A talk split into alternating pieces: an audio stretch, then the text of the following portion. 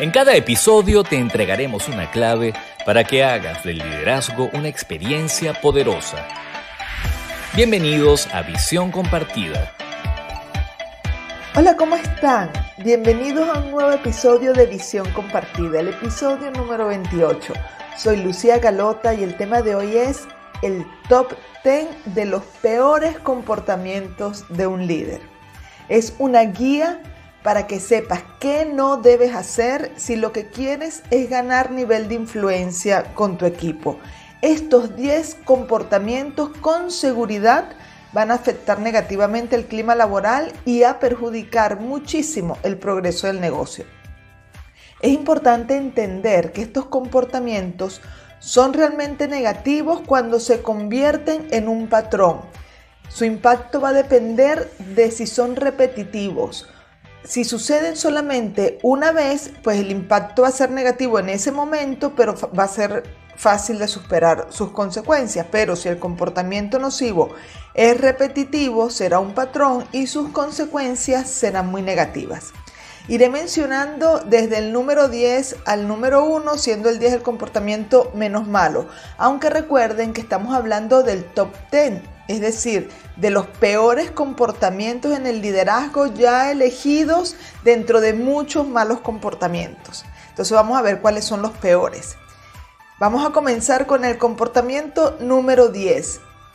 Tener unas normas para el personal y otras para ti. Es decir, no dar el ejemplo con lo que exiges, la incoherencia.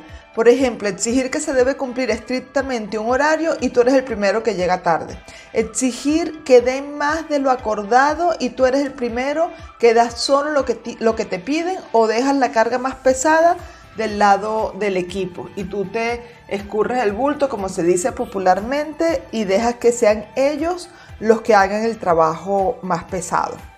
El ejemplo genera mayor influencia que las palabras. Recuerda esto, debes ser un líder coherente porque es la incoherencia, pedir una cosa y hacer otra, las personas van a tender a copiar lo que tú haces y no lo que tú dices. Además que vas a quedar como un líder incoherente. 9. Actitud arrogante y orgullosa tomarse todos los méritos del equipo para sí mismo, no darle oportunidad al personal para sobresalir y destacarse, hablar solo de sí mismo, un líder que solo se vanagloria de sus logros y agarra los logros del equipo como si fueran sus logros personales, ser una persona autocentrada, narcisista, Incluso cuando te tomas todo personal, esto es otra cara del narcisismo, cuando te victimizas, esta actitud genera un clima, por una parte, de desánimo, porque a las personas se les hace difícil lograr el reconocimiento, y por otra parte, la sensación de estar pisando en un campo minado, porque el jefe se toma todo a título personal, y cualquier cosa que se diga o que se haga va a ser usada en contra del equipo. Entonces, por favor, toma conciencia de esa actitud narcisista, de esa actitud autocentrada, porque está haciendo mucho daño a la motivación del equipo y a la sensación de, tranquilidad, porque no es fácil estar caminando por un campo minado. Comportamiento número 8. No cumplir lo que prometes manipular con falsas ofertas, conseguir algo de tus colaboradores porque les prometes cosas que sabes de antemano que son muy difíciles de cumplir o que no vas a cumplir, pero igual haces la promesa para salir del paso o para aumentar de forma artificial la motivación del equipo. Como dije, para conseguir que hagan cosas que de lo contrario no están dispuestos a hacer.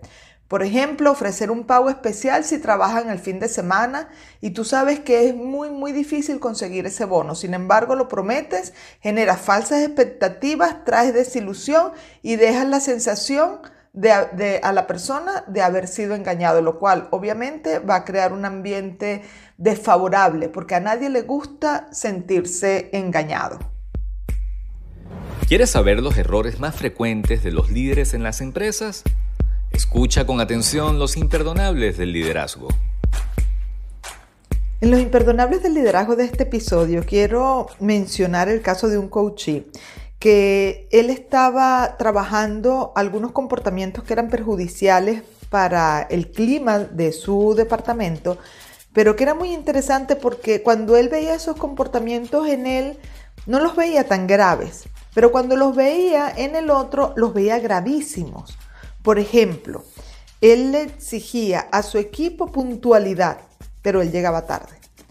Él le exigía a su equipo una buena comunicación y un buen trato entre ellos, pero él cuando hacía las correcciones era sumamente agresivo. Y él no se daba cuenta de esa incoherencia. Bueno, de hecho el trabajo en el coaching fue un poco trabajar sobre ese aspecto, sobre el aspecto de la coherencia. Y él empezó a darse cuenta cómo su comportamiento ejercía mucha más influencia en el estilo de comportamiento del equipo que lo que él decía con las palabras. Y cómo era que el equipo era un reflejo de alguna forma de su estilo de liderazgo.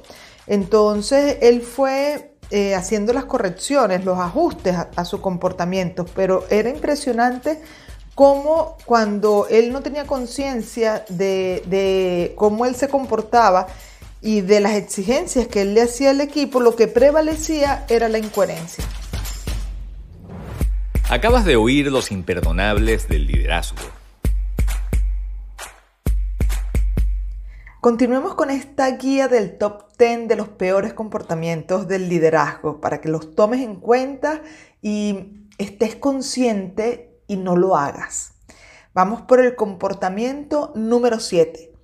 Tener preferencias dentro del equipo. Demostrar con tu comportamiento que prefieres a una o unas personas sobre las demás. Está de más decir lo perjudicial que ese comportamiento es para el equipo, y no solamente para el equipo, también pasa en las familias, cuando el padre o la madre tienen preferencia por alguno de los hijos. Es obvio que cuando se tiene preferencias, esta actitud del jefe, en el caso del trabajo, tiende a crear divisiones y competencias entre los miembros del equipo. Comportamiento número 6 resaltar solo lo negativo y los errores que cometen y pasar por alto lo que hacen bien. Hay supervisores, jefes, gerentes que lo único que hablan cuando hablan con su personal es de los errores que han cometido o de lo mal que hacen algunas de sus funciones. Esta actitud suele generar desánimo en los colaboradores y rechazo por el estilo de liderazgo del jefe. ¿Quién quiere estar al lado de una persona que lo único que hace es hablar mal de mi trabajo, del trabajo de su gente. Pues esa persona va a ser rechazada, ese estilo de liderazgo va a ser rechazado. Eso va a crear un clima muy desmotivante porque las personas no van a saber cómo, eh, cómo hacer para acertar, cómo hacer para que el líder reconozca el trabajo bien hecho. Y realmente es un mal hábito de muchos líderes, solo prestar atención a lo que está mal hecho. 5. Comportamiento número 5. No escuchar a tu personal. Ellos quieren hablarte, darte sus ideas, decirte cómo se sienten. En fin, ellos quieren expresarse y tú no les prestas atención, no los escuchas. O puede pasar que haces como si los escucharas, pero realmente estás distraído en tus pensamientos o no dejas de trabajar en la computadora o te mantienes con el celular mientras estás hablando con ellos y eso no es escuchar de verdad. Ellos lo saben son muchas las personas que a mí me han dicho a lo largo de la consultoría, del, coaching, de la, de la, mentoría que hago en las empresas, es que mi jefe no me escucha. Yo le hablo y él está distraído, él no deja de trabajar en la computadora, se mantiene atento al celular. Todos estos comportamientos son sacados de la vida real. Yo no estoy inventando ninguno. Todos estos comportamientos los he ido escuchando a lo largo de los años de trabajo en las empresas y he visto lo perjudicial que son en el campo laboral. Esta actitud de no escuchar a tu personal crea distanciamiento y afecta la confianza del colaborador con su jefe. Entonces, si tú lo que quieres es crear confianza, no escuchar a tu personal no te va a servir. Cuarto comportamiento, hablar mal de los colaboradores a sus espaldas. Incluso hay quienes hablan mal de un colaborador con alguno de sus compañeros. Es decir, hablan mal de un miembro del equipo con otro miembro del equipo. Ese, comportamiento es obvio que hace muchísimo daño a la integración del equipo y al ambiente laboral. Incluso jefes que no respetan la confidencialidad y divulgan información privada de un colaborador con otros colaboradores. Este comportamiento afecta también la confianza, el compañerismo y la integración del equipo. La actitud correcta en el líder produce resultados excelentes. A continuación, los aciertos del liderazgo. En los aciertos del liderazgo de este episodio quiero mencionar una película que vi en estos días en Netflix que se llama La excavación. Y es una película tomada de un caso de la vida real.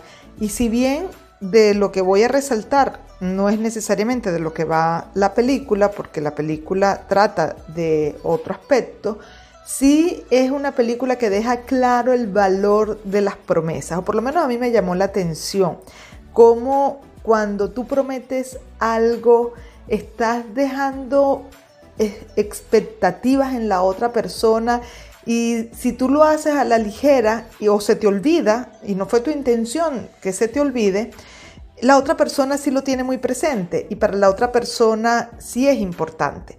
Entonces, eh, es una película en donde el cumplimiento de las promesas, si bien no es el tema central, sí se deja ver. Y la importancia que tiene en el otro, el que tú reconozcas que hiciste una promesa y hagas todo lo necesario para cumplirla, incluso que vayas... Em, en contra de tu propia decisión que acabas de tomar, de tu propia decisión personal, a favor de cumplir con lo que prometiste. Entonces, eh, como les digo, esta película no va de cumplimiento de promesas, pero sí se deja ver en, varios momentos de la, de la película lo importante que es el tema de las promesas. Entonces, si quieres, es una película, a mí me pareció muy buena, vale la pena verla y mm, bueno, allí tienes ese tema del comportamiento del liderazgo, lo que representa el hacer una promesa y no cumplirla y, el, y luego hacer todo lo necesario para honrar tu palabra. Acabas de oír los aciertos del liderazgo. Continuemos con el top de los peores comportamientos del liderazgo. Nos faltan los tres últimos comportamientos que son los peores de este top 10. Vamos a ver el comportamiento número 3. No conocer las necesidades de tu personal ni ayudarlos cuando ellos lo están necesitando no interesarte por tu gente, por la vida de ellos y sus dificultades, no ser empático ni solidario con sus necesidades. Este tipo de actitud estimula la falta de buena voluntad de los colaboradores e impide la fidelización de la gente. E incluso aún peor, nosotros hemos visto en las empresas cómo cuando los líderes dejan vacíos de poder en este sentido, es decir, no se interesan por su gente, aparecen personas dentro de la empresa, líderes informales, pero con no muy buenas intenciones, a ocupar esos vacíos. Es lo que nosotros llamamos liderazgo negativo, que de eso hablamos mucho en el libro GPS empresarial, porque vimos ese patrón eh, con muchísima frecuencia en las empresas que estaban atravesando crisis, que el personal estaban teniendo necesidades y que los jefes no estaban siendo sensibles a esas necesidades. Pues aparecían personas con mm, pocos escrúpulos, con agendas personales y capitalizaban ese vacío de poder. Comportamiento número dos, humillar al personal, dejarlos tratarlos mal, denigrarlos, gritarles o no determinarlos, ignorarlos. Todo lo que tenga que ver con tratos inhumanos, esclavizantes y discriminatorios, estos comportamientos inspiran rabia, odio hacia el jefe y miedo también, trayendo como consecuencia comportamientos improductivos y por supuesto un clima laboral de tensión y muy, muy, muy negativo.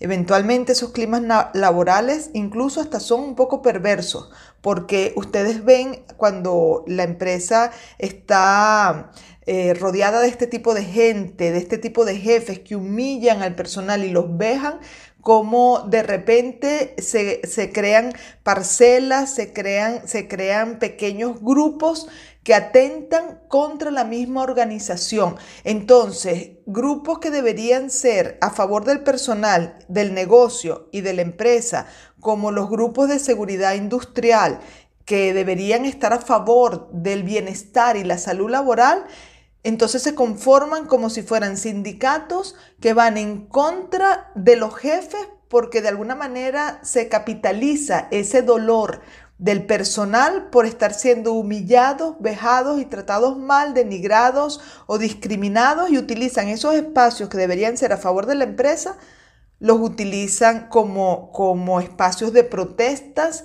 y eventualmente esas protestas son muy, muy perjudiciales para todo el mundo. Y, y, muchas veces tienen razón de protestar, solo que el ambiente ya se ha vuelto tan negativo y tan dañino que tanto lo que hace el jefe como la respuesta del, de los colaboradores, del personal, termina siendo destructiva para todo el mundo. Comportamiento número uno valerse de su puesto de poder para obligar a algún colaborador que se siente de repente vulnerable o necesitado de su trabajo a que rompa alguna regla, manipularlo para que haga algún acto de corrupción o aprovecharse de su puesto de poder para abusar de su personal de cualquier forma. Este es el peor de los comportamientos. Y sabemos históricamente que muchas personas utilizan el puesto de mando de autoridad formal para cometer abusos con las personas que están ocupando puestos inferiores en la jerarquía. Entonces, este es quizás el comportamiento más perverso en el liderazgo.